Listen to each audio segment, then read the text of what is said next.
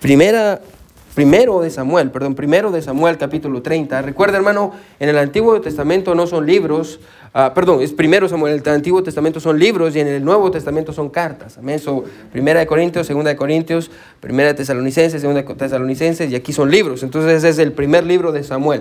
So, primero de Samuel capítulo 30, hermano, y vamos a ponerle un, un, alto a nuestra serie de sermones en el libro de Juan. Ah, vamos a regresar, si Dios quiere, el otro domingo. Ah, pero yo siempre, ah, si hay algo que a mí me gusta, hermano, es, es, ver cuál es el liderazgo de Dios para, mi vida, amén, y, qué es lo que Dios quiere que predique, que predique cada domingo. pero yo sentí, hermano, que el sermón que yo tenía para predicar no era el que Dios quería, amén, y, y, Dios puso en mi corazón este pasaje y es un pasaje, hermano, muy conocido para muchos. Y, yo, creo que ya prediqué una vez hace mucho tiempo en este pasaje, pero una verdad diferente. So, yo quiero que esté ahí, primera primero de Samuel, capítulo 30. Si usted tiene a alguien, hermano, si usted mira a alguien, este es el que no tenga una Biblia, comparta con esa persona. O si usted necesita una Biblia, levante su mano, ahí le van a dar una Biblia de nuestra iglesia. ¿Tiene Biblia ya, hermano Juan? Gracias. Ok, gracias por estar con nosotros y los visitantes y todos, gracias por estar aquí. Ah, la razón, hermano, por la que yo, yo creo que Dios me movió es porque a muchas familias de nuestra iglesia están pasando por tiempos difíciles. Amén. De hecho, incluso esta mañana alguna una hermana vino conmigo a contarme algunas cosas de su vida y, y muchos hermanos estamos, no, no, estamos, están pasando por tiempos difíciles. Y, y yo, yo quiero animarlos, hermanos, con la palabra de Dios. Así que vamos todos ahí a primero de Samuel capítulo 30. Uh, esta es el Antiguo Testamento, eso va a ser los primeros libros de su Biblia. Primero de Samuel, uh, capítulo 30, está al final. Uh, es el último capítulo de, de, Primero de Samuel, el penúltimo de Primero de Samuel, después ya viene Segundo de Samuel. Pero vamos a leer los primeros seis versículos, hermano. Yo quiero que ponga atención porque vamos a, vamos a tener a un poquito de la historia de David y, vamos a entender cómo es que llegó a donde llegó y cómo se aplica a nosotros también y de igual manera vamos a ver, hermano, la solución que él tuvo. So, vamos a ver todo eso en esta mañana, hermanos. Gracias por venir y, una vez más gracias a los visitantes que tenemos. Es una bendición tenerlos con nosotros. primero Samuel 30 dice así, uh, versículo 1 dice, cuando David y sus hombres vinieron a Ciclag al tercer día, los de Amalek habían invadido el Negev y a Ciclag, y habían asolado a Ciclag, y le habían prendido fuego y se habían llevado cautivas a las mujeres y a todos los que estaban ahí, desde el menor hasta el mayor.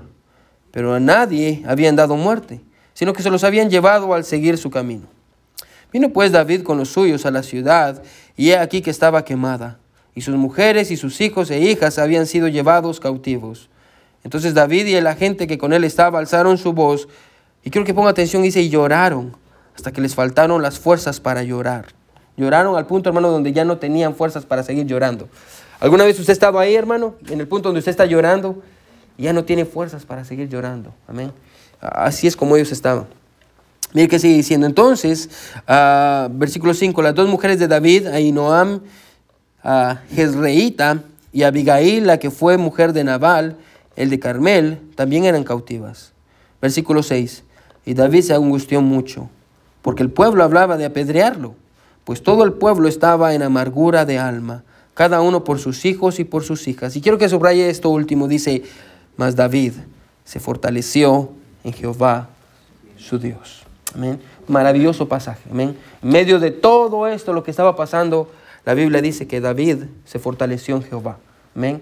Y si usted continúa viendo, no vamos a tratar con eso por cuestiones de tiempo, pero si usted continúa viendo el resto del capítulo y usted lo puede estudiar en su casa, bueno, usted puede ver cómo cómo Dios fortaleció a David y las decisiones que él tomó. Amén. Pero vamos a quedarnos en el versículo 6. Y hoy quiero predicar, hermano, bajo el título, Fortalecidos en el Señor. Fortalecidos en el Señor. Amén. Y este es uno de esos sermones que le puede salvar la vida. Amén. Un día este sermón a mí me salvó la vida, esta verdad también. So, ah, vamos a orar, hermanos, y, dígale a Dios, Señor, Señor, yo quiero que tú me hables en esta, en esta mañana. yo, yo necesito escuchar tu voz. Amén. Y, tal vez usted dice, pastor, yo no estoy pasando un tiempo difícil, gloria a Dios. Pero este mensaje lo va a preparar para cuando pase un tiempo difícil. Amén. Siempre decimos así, los creyentes estamos o entrando a la prueba, o estamos en medio de la prueba, o estamos saliendo de la prueba, pero siempre estamos así. Amén. Esa es la vida cristiana, ah, porque vivimos en un mundo corrupto. Son fortalecidos en el Señor. Vamos a orar. Mi buen Dios, ah, Dios, hoy vengo delante de ti con un corazón cargado, Señor, ah, pesado por, por las familias de nuestra iglesia, Señor, que están pasando por muchos problemas, Dios. Ah, problemas matrimoniales, problemas financieros, económicos, Señor, con sus hijos, con sus hijas, Dios. Ah, tú sabes el corazón de mis hermanos, Dios. Problemas de rencor, de odio. Dios, tú conoces nuestra iglesia. Dios, yo te pido que, que tú les ayudes a escuchar mi Dios, y que yo les pueda dar el mejor consejo que yo pueda, mi Dios, que no, que no es ah, que vengan a mí o que vayan a un consejero, un psicólogo, Señor, el mayor consejo que, les puedo dar es que regresen a ti, Señor, que regresen a ti, como David lo hizo en este pasaje. Dios, ayúdanos a todos, queremos sentir tu presencia, que te encuentres con nosotros, mi Dios. Gracias por los cantos y el tiempo que nos has dado. Me escondo detrás de tu cruz. En el nombre de Jesús oramos. Amén y amén. Pueden sentarse, hermanos. Gracias por estar aquí. fortalecidos en el Señor, fortalecidos en el Señor.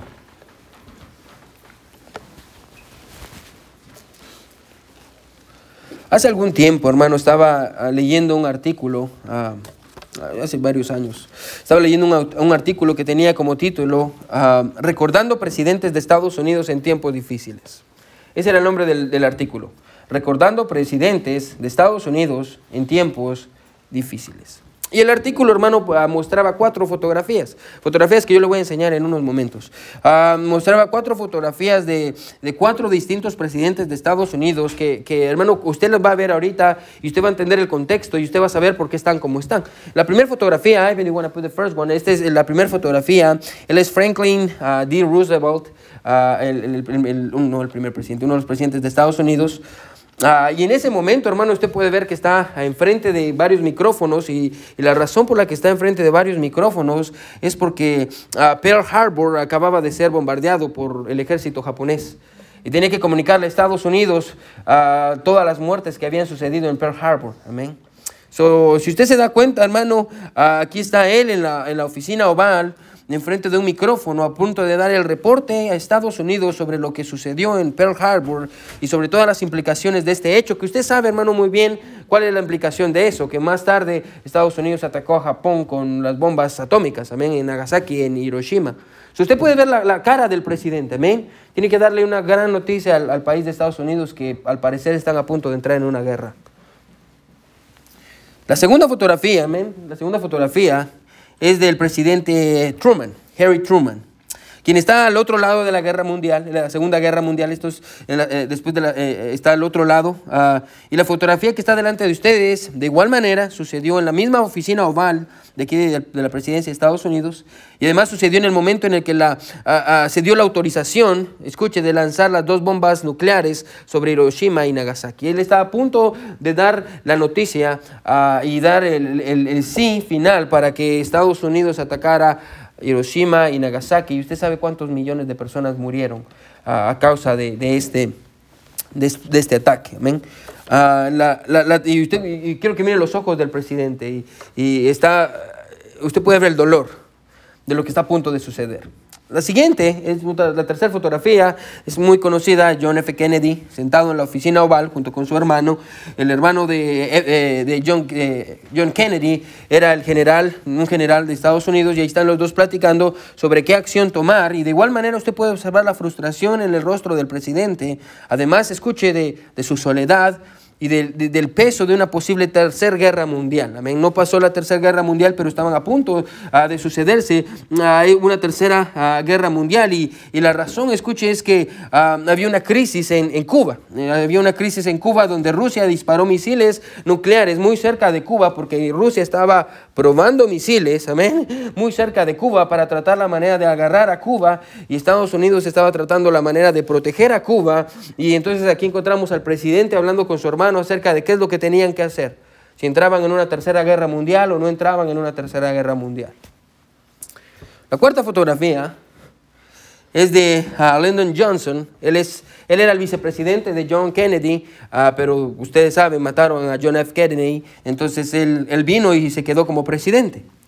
Ah, y en la segunda ah, ah, fotografía, el contexto es que él está lidiando con la mayor cantidad de fallecidos que hubieran existido en Estados Unidos debido a la guerra de Vietnam. Amén. Él está lidiando y, de igual manera tiene que dar un reporte a todo Estados Unidos sobre lo que está pasando y, la cantidad tan grande de muertos en la guerra de Vietnam. So, si quieres regresar, hermano, um, y, y uh, Ivan, you want to go back to the title? Uh, is the phone okay?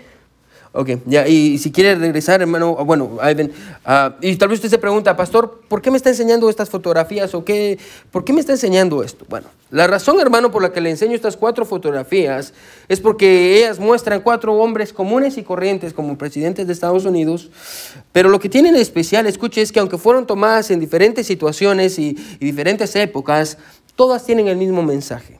Y es que en todas pareciera que estos hombres, hermanos, están cargando el peso del mundo sobre sus hombros en el el peso del mundo sobre sus hombros. Y déjeme preguntarle algo en esta mañana para comenzar. ¿Alguna vez usted se ha sentido así? Que está cargando el peso del, mundo sobre sus hombros, que los problemas están demasiado grandes sobre usted, que usted no sabe qué hacer, eh, que si usted se va para la derecha hay un problema, si usted va para la izquierda hay un problema, mira enfrente, no mira un futuro, porque no sabe qué es lo que van a hacer, mira para atrás, tampoco sabe qué es lo que va a pasar y, y usted está cargando un peso muy grande sobre sus hombros. Bueno, y sabía que es posible, uh, yo creo que usted va a estar de acuerdo conmigo, sabía que es posible ser un hombre muy significativo en el mundo como ellos. Y además tener cientos de personas a su alrededor, ah, accesibles a usted en cualquier momento, y a pesar de estar rodeado de miles de personas, al mismo tiempo sentirse solo. Es como estos hombres se sienten. Ahora, si usted tiene, entiende eso, hermano, y usted alguna vez se ha sentido así, bueno, yo creo que usted va a entender a David. Porque es así como David se siente eh, en nuestro pasaje. Si alguna vez usted ha estudiado a la vida del rey David, el segundo rey de Israel, creo que va a estar de acuerdo conmigo en que muchas veces, hermano, se encontró en situaciones donde había mucha presión. Sí, él, cuando era joven, amén, él era un pastor de, ovejas. Y muchas, muchas veces leones y osos venían a atacar a sus ovejas. Y la Biblia dice que Dios le dio valentía para pelear y defender a sus ovejas. Más adelante, ah, la Biblia dice que ah, fue a dejarle unos quesos a sus hermanos que estaban en la guerra porque había un gigante llamado Goliat que estaba intentando y atemorizando al pueblo de Israel. Y la Biblia dice que cuando vino a David, él se llenó de valor y se enfrentó al gigante. Él se enfrentó al gigante.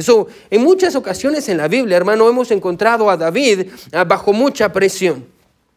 Pero en nuestro texto, en esta mañana, hermanos, se nos dice algo que nunca se había dicho antes en la Biblia. ¿Qué es lo que se nos dice? Una vez más, eh, lo que se nos dice es, ah, si miren el versículo 6, miren lo que dice el versículo 6, dice, y David se angustió, ¿qué dice? Mucho, amén. Si está conmigo, amén. Y David se angustió mucho. Bueno, y tal vez quiero comenzar resaltando, ponga atención, el hecho de que David no simplemente estaba angustiado, no, no solo estaba angustiado, la Biblia dice que David estaba angustiado de una gran manera, estaba angustiado mucho. Si entendemos la palabra mucho, podemos entender que es algo en abundancia. Es muy, hermano, muy difícil, una carga muy difícil de soportar. Como las fotografías de los presidentes que vimos, parecía que David estaba cargando el peso del mundo entero sobre sus hombros. Ahora, la razón, hermano, por la que le estoy diciendo esto ahora es porque quiero que, hermano, ahora nos hagamos una pregunta. Quiero que me siga, ¿sí? Y la pregunta con la que vamos a tratar es esta, ¿sí? ¿Qué fue lo que ocasionó que David llegara a este punto? ¿Qué fue lo que ocasionó que David estuviera tan afligido al punto, hermano, en el que usted lo leyó conmigo? Dice que eh, lloró y lloró y lloró, no hasta que no tuviera lágrimas, sino hasta que le faltaran las fuerzas para llorar. ¿Qué fue lo que pasó que hizo que David llegara a este punto? ¿De dónde vino tanta presión? Bueno, la presión, quiero que me siga, comenzó con el rey Saúl. Usted se sabe la historia. La Biblia dice que David mató a Goliat. Amén. Mató a Goliat y, y, cuando David mató a Goliat, eh, todo el pueblo de Israel tuvo una gran victoria. Mataron a muchos filisteos, que eran los enemigos del pueblo de Israel. Y, y, después de eso, yo creo que usted se imagina a todas las personas de Israel esperando para ver cómo, cómo su ejército comandado por el rey Saúl ah, había vencido a ese terrible gigante. Y todos estaban esperando cuando regresaron. Y, cuando regresaron, quiero que me siga, ¿sí? Cuando todos ellos estaban entrando a la ciudad, las personas de la ciudad estaban cantando. Quiero que me siga. Todas las personas estaban cantando. Hey, quiero que me. Ya, ya me, ya me desconcentré. Todas las personas estaban cantando. El rey Saúl mató a sus miles. Quiero que escuche. Y se puede imaginar al rey Saúl. Sí, yo maté a mis miles. Y la gente gritaba, pero David mató a sus diez miles. y el rey era Saúl, David no era el rey, David era un muchachito, amén. Y todo el mundo le andaba haciendo una gran fiesta a, David, así que de pronto, escuche, inseguridad y celos vinieron al corazón de Saúl, así que al ver lo que la gente estaba diciendo y estaba más inclinada a David, que él, su inseguridad y sus celos, comenzaron a buscarlo, escuche, empezaron a atacarlo, al punto en el que él dijo, ¿sabe qué? Yo voy a matar a David. ¿Cómo es eso que este muchachito me quiere quitar la a pesar de que Dios había usado a David para matar a Goliat? ¿Cómo es eso que este muchacho me quiere quitar la gloria a mí? Entonces empezó a buscar a, Goliat, perdón, a, David para matarlo. Quería matarlo. Así que hermano, desde ese tiempo, escuche, eh, David se encuentra huyendo. Es lo que el contexto del pasaje está diciéndonos, que David se encuentra huyendo porque Saúl lo quiere matar. Saúl lo quiere matar, anda huyendo. Anda huyendo como que si fuera un animal. Está bien, hermano. Ahora, ¿cuál es la implicación de todo esto? Ahora, la implicación de todo esto, escuche, es que David no podía, no se preocupe, hermano, ah, gracias, ya. David no podía, gracias, hermano, David no podía regresar a su casa. David no podía regresar a su casa porque lo estaban esperando para matarlo. Ahora imagínese, hermano, vivir como David, huyendo del que fuera su amigo, huyendo como un animal para poder sobrevivir. pero no solo es eso, la presión no solo, vino, no solo venía de Saúl, sino que la presión, escuche, aumentó con las malas decisiones de David. Bueno, además de que Saúl estaba ejerciéndole presión, también la presión vino a causa de sus malas decisiones. La Biblia dice que David, quiero que ponga atención, ¿sí? Porque esto es importante. La Biblia dice que David estaba huyendo. Estaba huyendo de Saúl, Saúl venía para matarlo. Así que lo primero que David pensó es, eh, ¿qué puedo hacer? Ah, ¿Cómo voy a, voy a poder esconderme? A mí me están matando, me quieren buscar para matarme. Así que lo que David hizo es que dijo, hmm, lo que voy a hacer es que voy a regresar, voy a ir a donde están los filisteos, se recuerda que él tiempo atrás acaba de matar a Goliat, amén, de los filisteos, y él dijo, voy a ir a los filisteos, me voy a vestir como un loco, me voy a brotar el pelo, amén, así como algunos hermanos vienen en esta mañana, ah, y voy a ir a la, ah, y voy a pedir que me den asilo ahí, amén. Y me encanta porque todos están como, sí, pastor, yo me miro bien. Y voy a ir a que me den asilo allá, y, voy a ir a este lugar para que, para que me puedan dar asilo, y para que puedan tenerme ahí. Efectivamente eso fue lo que hizo. La Biblia dice que, que fue y habló con el rey de los filisteos, y le dijo que si, podía quedarse ahí. Bien interesante, hermano. Al hombre al que le había... Recuerden, los filisteos era el ejército contrario y ahí encontramos a David pidiéndole ayuda. Está intentando convencer a un rey pagano de que lo acepte en una tierra llena de pecado y corrupción. Dios nunca le pidió que hiciera eso. Hermano, yo le puedo asegurar eso, que Dios no se lo pidió. Y después la Biblia dice que más adelante va Moab, otra tierra pagana. Amén. Ah, que no tendría que haber ido. Y ella anda huyendo en tierras paganas. Y, y después de eso dice él, no, mejor me voy a regresar a Judá. Y la Biblia dice que regresa a Judá de donde él había salido. Y cuando regresa a Judá y él piensa, voy a estar con mi propia gente, mi propia tribu me va a aceptar. Así que cuando llega a Judá, escuche, dos de las ciudades que la conformaban, en lugar de ayudarlo, dijeron, Saúl, el rey, está buscando a David. ¿Cuánto dinero nos va a dar si lo entregamos? Así que están a punto de entregarlo y él vuelve a escapar una vez más. Ah, y vuelve a escapar de ellos porque su propia tribu lo había traicionado. Así que lo encontramos, hermano, huyendo a David y encontramos a David diciendo en el capítulo 27, no vaya ahí, versículo 1, pensando, si Saúl me encuentra me va a matar. Ya fui a este lugar y no me aceptaron. Mis propios hermanos están en contra de mí. No tengo absolutamente a nadie a quien recurrir. Así que dice una vez más, voy a regresarme con los filisteos. Así que una vez más regresa a la tierra de los filisteos. Ahora, hermano, es necesario, escuche, que ese conmigo, que entendamos, hermano, que en este punto David no está solo. Escuche, David tiene 600 hombres valientes con él y sus familias. Hombres que se quedaron con él, ¿sí? Ah, y, así que cuando llega a la tierra de los filisteos y con el rey de los filisteos, este rey se compadece de ellos y dice, ¿sabe qué? Les voy a dar un lugar que se llama Ciclag. Escuche, quédense aquí ustedes 600, 600 hombres, sus esposas, sus hijos y todo. Les voy a dar este lugar y lo que yo quiero que hagan, escuche, es que ustedes van a conquistar las ciudades que están alrededor de Ciclag y así ustedes van a vivir. Entonces David y sus hombres dicen, lo vamos a hacer. Y la manera en la que ellos vivían era que ellos iban y conquistaban las ciudades que estaban a la par y que el dinero que agarraban con eso sobrevivían. Pero resulta, escuche, ponga atención, que recuerde que están en una tierra, en la tierra de los filisteos, que los filisteos son enemigos del pueblo de Dios. La Biblia dice que vinieron a guerra con el pueblo de Dios. Y aquí está David, ponga atención, David está, ok, ¿Y ahora qué hago? Eh, estoy con el enemigo, literalmente estoy viviendo con el enemigo y ahora tienen una guerra con el pueblo de Israel. ¿Qué es lo que tengo que hacer? ¿Ayudo al rey de, los filisteos o me uno con los judíos? Así que viene David, escucha y le dice a los 600 hombres, lo que vamos a hacer es que vamos a ir a hablar con el rey y le vamos a decir primero que le vamos a ayudar. Y fue David con los 600 hombres y le dijeron al rey de los filisteos, nosotros le vamos a ayudar a pelear contra el pueblo de Dios. Escuche, David, el hombre que había vencido a Goliat, el hombre que antes era eh, uno de los líderes del pueblo de Israel. Hermano, aquí se encuentra en esta posición y dice, nosotros vamos a pelear en contra del pueblo de Israel. ¿Y sabe qué es bien triste? Que hasta un rey pagano, hasta el mismo rey ah, de los filisteos, un rey pagano, que no tiene temor de Dios, vino y corrigió a David. A propósito, hermano, es bien triste cuando la gente del mundo nos corrige a nosotros. Amén. Amén. Y aquí está, aquí encontramos al rey ah, diciéndole a David, no, no, no, no, no, no, no, porque yo siento que cuando estemos en medio de la batalla, ah, tu corazón va a regresar a ser leal al pueblo de Israel y te vas a voltear en contra de nosotros. Y aquí encontramos a David y los 600 hombres, escuche, tratando la manera de hacer una, una alianza o tratando la manera de hacer un negocio con el rey de los filisteos, cuando de pronto pasa algo bien interesante. ¿Qué es lo que pasa? Los 600 hombres estaban afuera de su casa. En Ciclag se habían quedado solas las mujeres y sus hijos. La Biblia dice que habían los, estaban los de Amalek, otro ejército contrario, ejército enemigo. Y ellos iban pasando y de pronto llegaron a una ciudad que se llama Ciclag y adivine qué, encontraron a la ciudad sin hombres.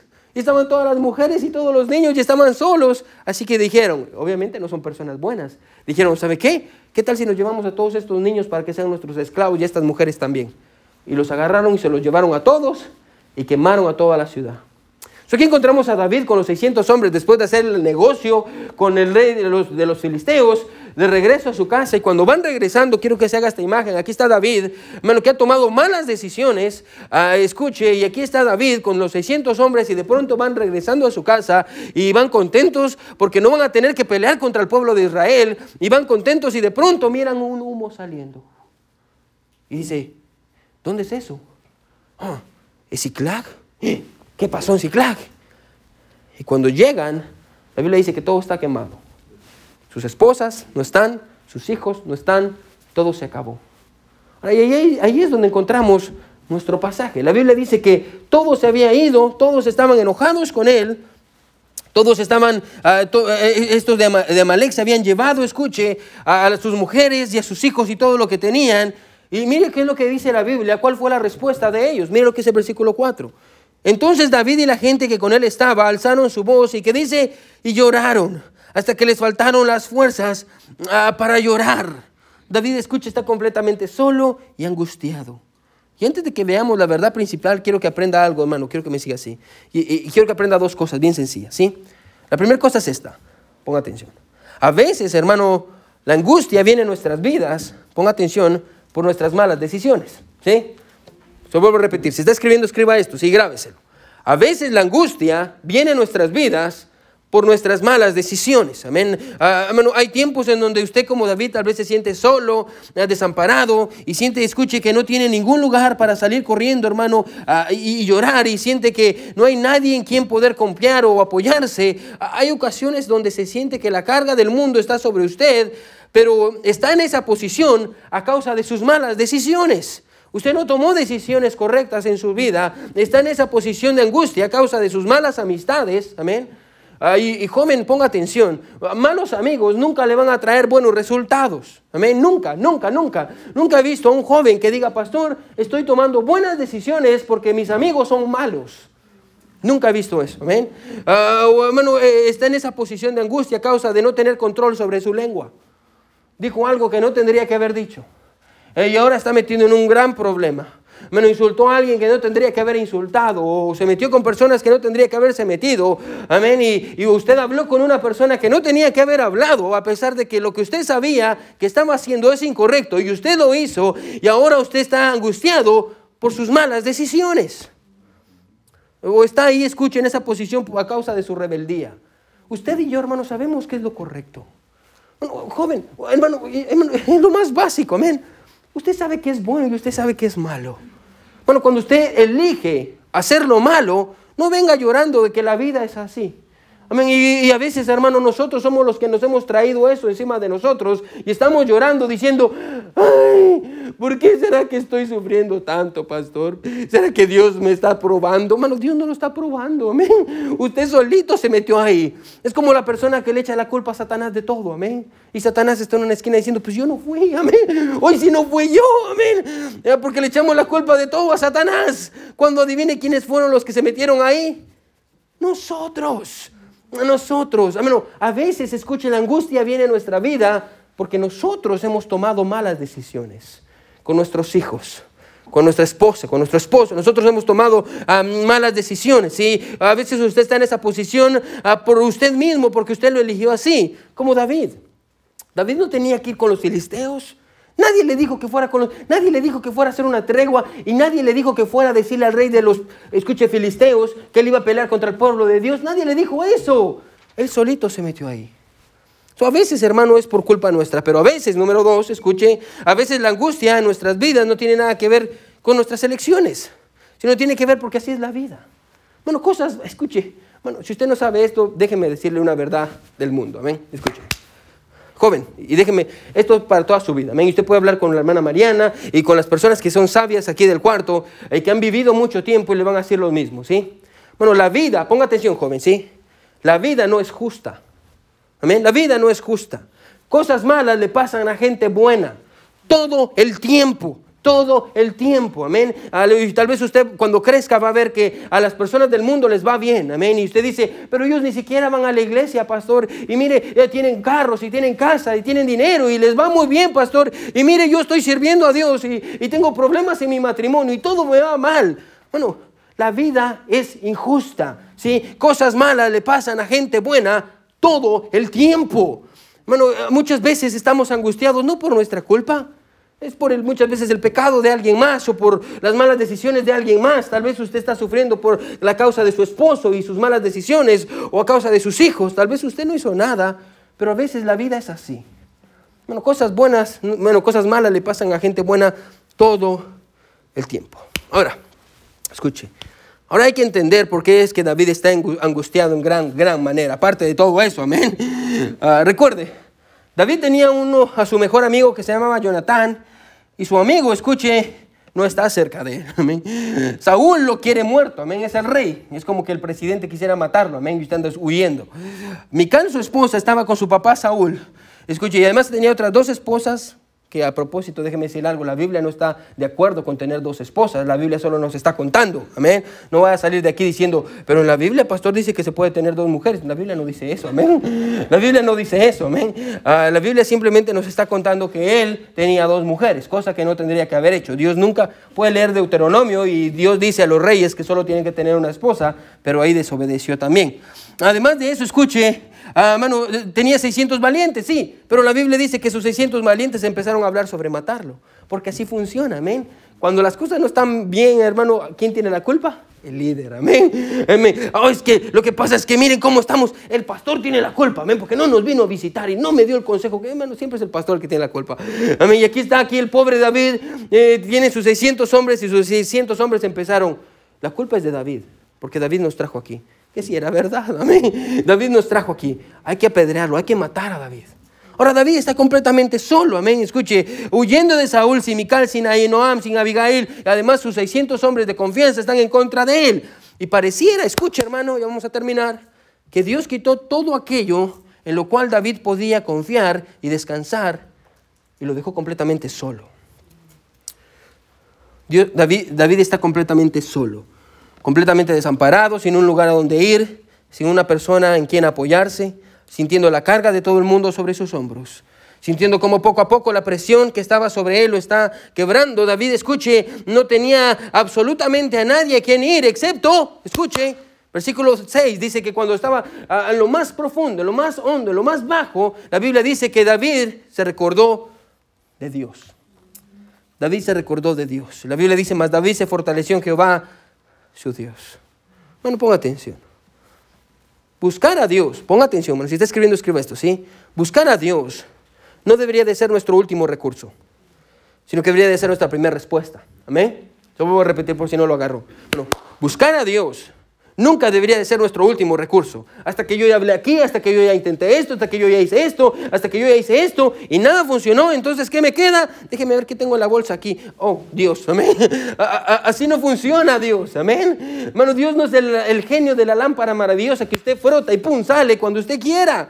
Dios no es así. Dios es más grande que usted, amén. Ah, Dios no es así. Y, aquí encontramos a David hasta que todo se había acabado. Escuche, David regresa a Dios.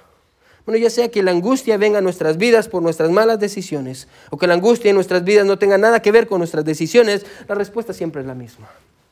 Bueno, cuando usted no tenga a nadie más a quien ir y a nadie más en quien confiar, hermano, vaya a Dios. Bueno, cuando todos se hayan ido, el único que se va a quedar con usted, pase lo que pase, es Dios. Dios no se mueve. Y es lo que la Biblia dice, David va a, Dios y la Biblia dice que David se fortalece en el Señor. Ahora la pregunta es esta, ¿qué es eso de fortalecerse en el Señor? Pastor, ¿qué es, ¿qué es fortalecerse? ¿Cómo se fortaleció en el Señor? Ahora, ponga atención, esto es lo más importante del mensaje. ¿sí? Imagínese a David. David está solo, sin, sin su mejor amigo, huyendo de Saúl para salvar su vida, sin sus esposas o sin su esposa, sin sus hijos. Sus hombres de confianza están en contra de él, 600 de ellos lo quieren matar, está desamparado, sin un lugar para ir, sin una sola persona en quien apoyarse, sintiendo la carga del mundo sobre sus hombros, llorando largamente hasta que ya no tiene fuerzas para llorar. Yo creo que se lo imagine sentado, y ahí está David sentado y, está sentado llorando y, no sabe qué hacer y, angustiado y de pronto, ponga atención, de pronto, mientras está llorando, se recuerda, que ese conmigo, se recuerda cuando él era el pastor de las ovejas de su papá. Y está llorando y se recuerda cómo cuando estaban sus ovejas, él era joven y, de pronto venía un león. Y, venía un oso y querían atacar las ovejas y, y, él, y ahí estaba él cuidando las ovejas y, decía, yo voy a defender estas ovejas y se paraba firme y Dios le daba la fuerza y él vencía al león y vencía al oso ah, para proteger a sus ovejas.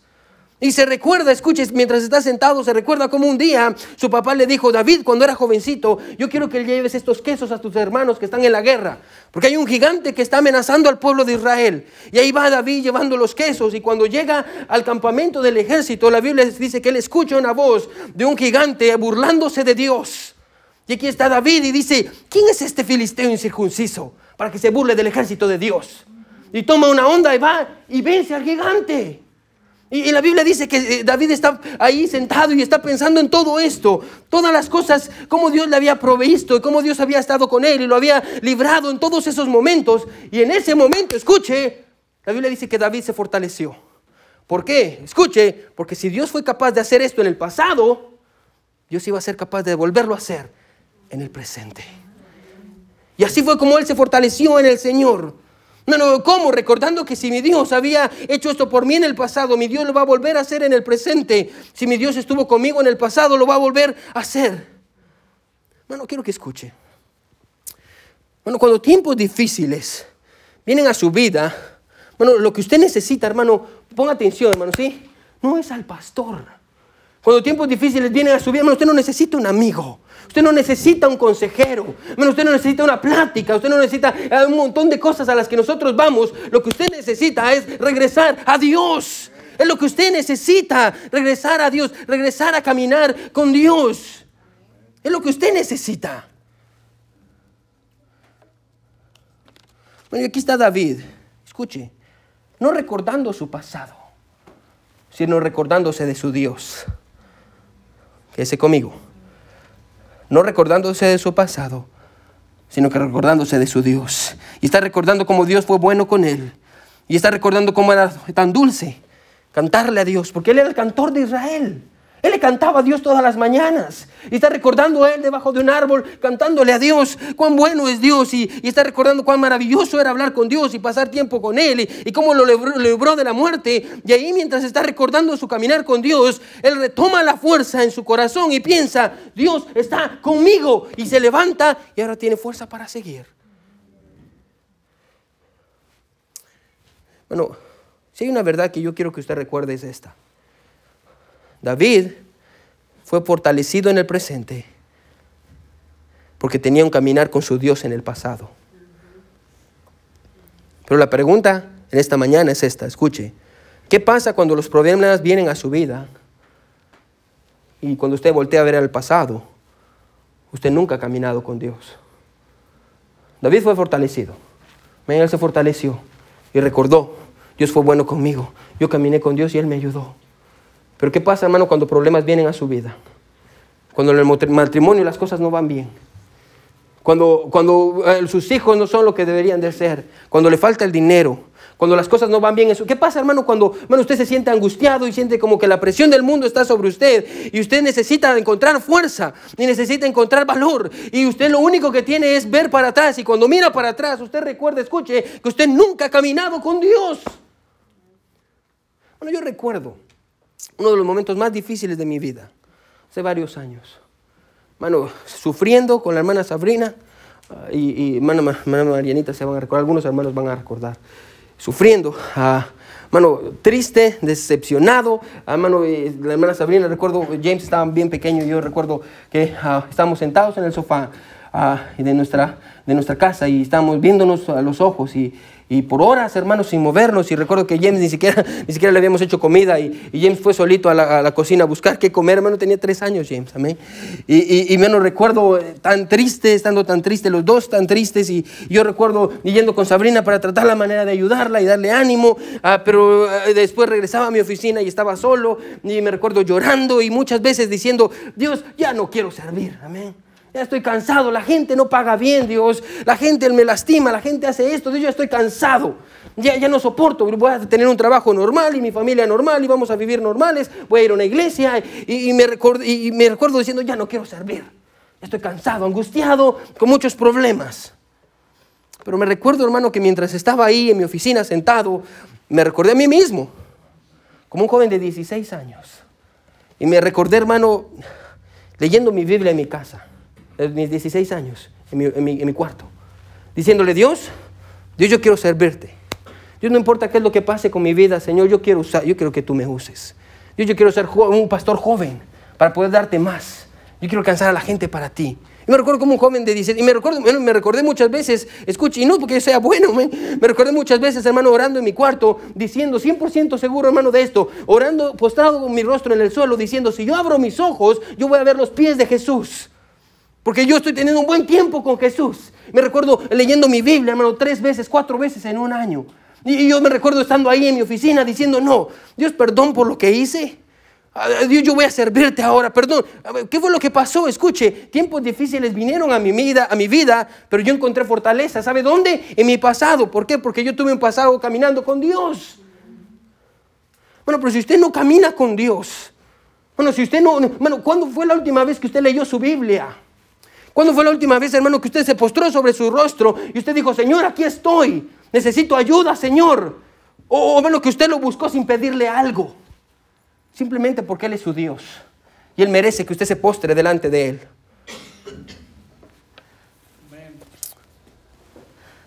Hermano, cuando tiempos difíciles vienen a su vida, lo que usted necesita, hermano, escuche una vez más, no es un pastor, no es una consejería, no será esta plática o este lugar motivacional o algo en video en Facebook. Bueno, le voy a decir qué es lo que necesita usted cuando tiempos difíciles vienen a su vida. ¿sí? Primero, lo que usted necesita es doblar sus rodillas y regresar a Dios. Porque Dios, escuche una vez más, Dios no tiene que ser el último recurso, sino la primera respuesta del creyente. Dios, aquí estoy.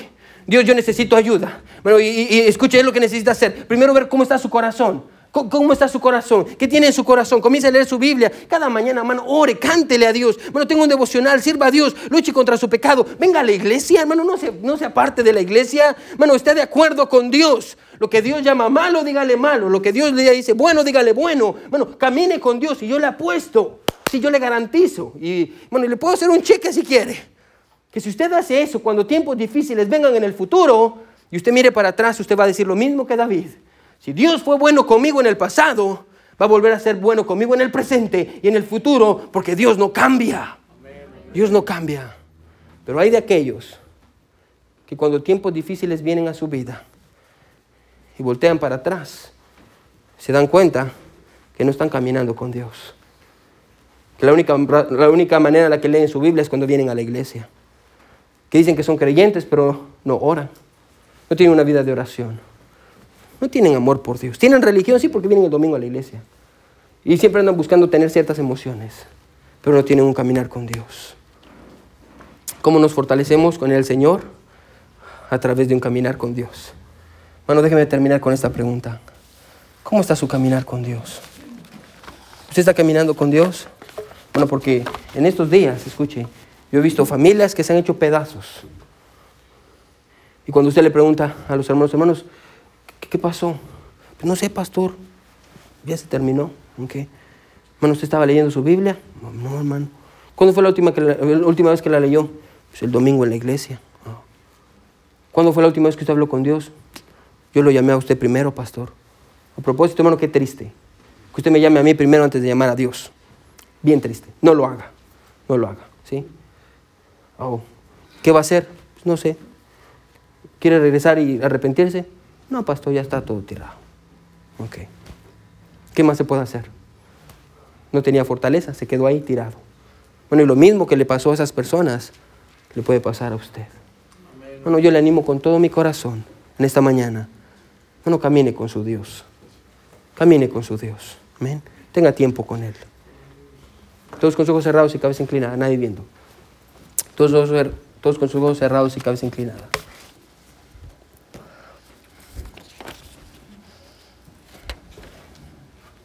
Cuando tiempos difíciles vienen a su vida, lo que usted necesita, hermano, no es al pastor, no es consejería. Lo que usted necesita es regresar a Dios, como David lo hizo. David no llamó a su pastor, David no llamó, no, David regresó a Dios. Y cuando regresó a Dios, David tuvo la fuerza que él necesitaba. Eso es fortalecerse en el Señor, descansar en Él, en lo que Él ha hecho en el pasado. Pero hay de aquellos que no tienen un caminar con Dios, porque cuando tiempos difíciles vengan, ellos no van a ser fortalecidos. Ellos se van a quedar derrotados. El piano va a sonar, hermanos. Si Dios le habló, hermano, ¿por qué no pone sus, dobla sus rodillas, hermano? Hermano, si Dios le habló, hermano, ¿por qué no dobla sus rodillas donde está? Bueno, le dice, Señor, ayúdame. Bueno, y, y, yo le animo, hermano, que usted recuerde hoy lo que Dios ha hecho por usted en el pasado. Le animo a recordar, hermano, cómo Dios lo ayudó cuando nadie más podía ayudarlo y cómo Dios lo protegió y cómo Dios le ha dado sustento. Dios, Dios ha sido fiel. Dios ha sido fiel con usted. Bueno, bueno, y si Dios ha hecho eso con usted en el pasado, ¿por qué duda de Él en el presente? No dude de Él en el presente.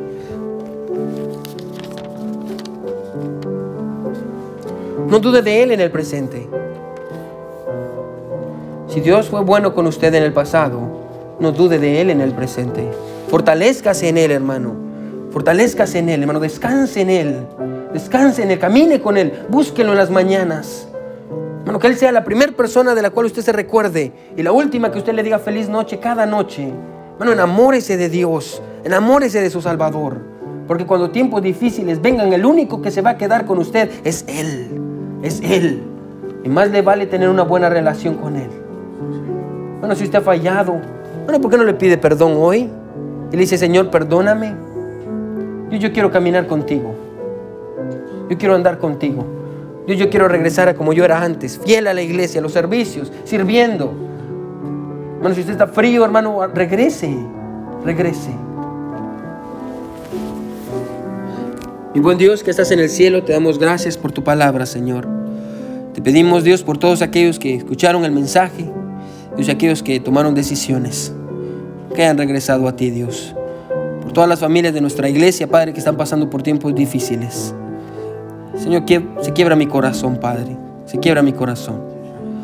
Pero al mismo tiempo estoy emocionado porque sé que para aquellos, mi Dios, que están comenzando, que tienen un corazón para ti, mi Dios, y cuando los tiempos difíciles vengan, como aquel que puso su casa sobre la roca, van a permanecer, Señor.